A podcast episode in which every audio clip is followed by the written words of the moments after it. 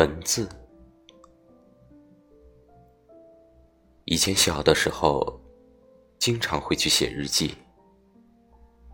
现在人长大了，反而不去写日记了。以前没有手机的时候，坐在书桌前，总能写出很多的话，也许它非常幼稚。现在有了手机，书写仿佛成了一种任务。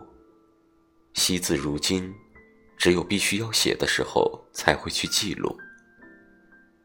以前的脑子里总有许多的奇思妙想，现在却只能写下几句话来伤春悲秋。手机与我们大家的生活的便利，却也让我们消失了与文字对话的能力。它虽然丰富了我们的生活，带来了很多知识。却也限制了我们的思维。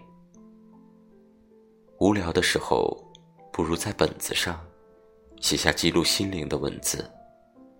等到头发花白的时候，它也会是一种回忆。